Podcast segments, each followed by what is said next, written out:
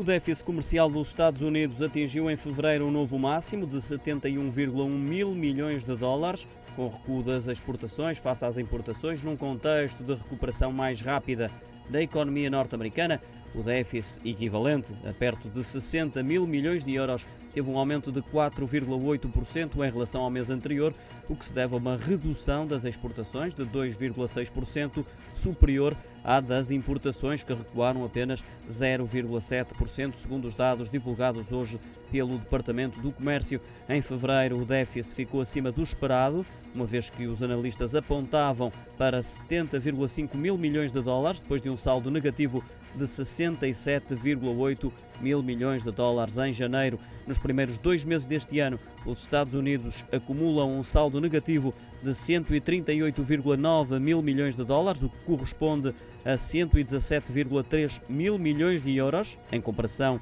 com déficit de 82,3 mil milhões de dólares, 69,6 mil milhões em euros no mesmo período do ano passado, quando a pandemia da Covid-19 começou a afetar a atividade económica global.